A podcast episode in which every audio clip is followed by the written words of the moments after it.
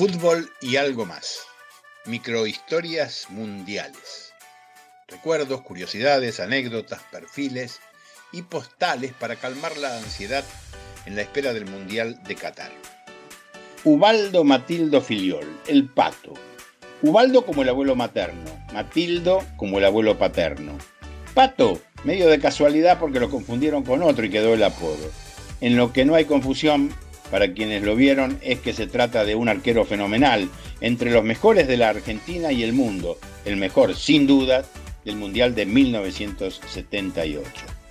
Sus fenomenales atajadas en ese campeonato, entre las que hay que mencionar un penal detenido al polaco Deina, fueron una de las claves de la consagración del equipo dirigido por César Luis Menotti. Fillol estuvo también en los mundiales de 1974 y 1982. En el 74 fue como tercer arquero y debutó en el último partido de la selección contra Alemania Democrática, un partido que terminó igualado 1 a 1. En el 82 atajó en todos los partidos, pero no pudo evitar las tres caídas que sufrió aquel equipo contra Bélgica, Brasil e Italia.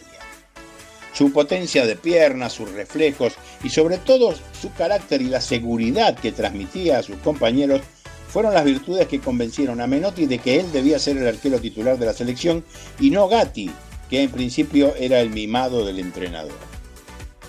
Yo no se lo decía a nadie, pero me sentía invencible, le dijo a sus familiares en la noche de la consagración en el 78. Después de la fiesta en el alvear llegó a Quilmes a las 3 de la mañana.